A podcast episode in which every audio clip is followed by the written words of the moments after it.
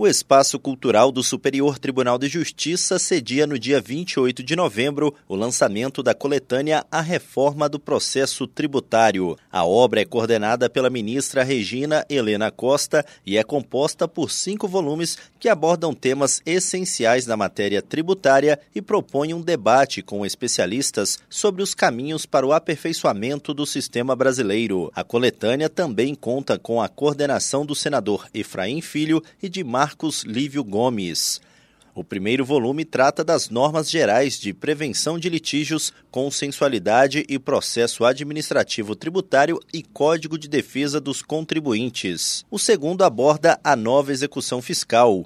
O terceiro discorre sobre a arbitragem e mediação em matéria tributária, a era do diálogo em matéria tributária.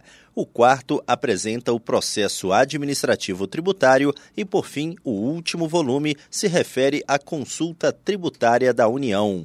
Do Superior Tribunal de Justiça, Tiago Gomide.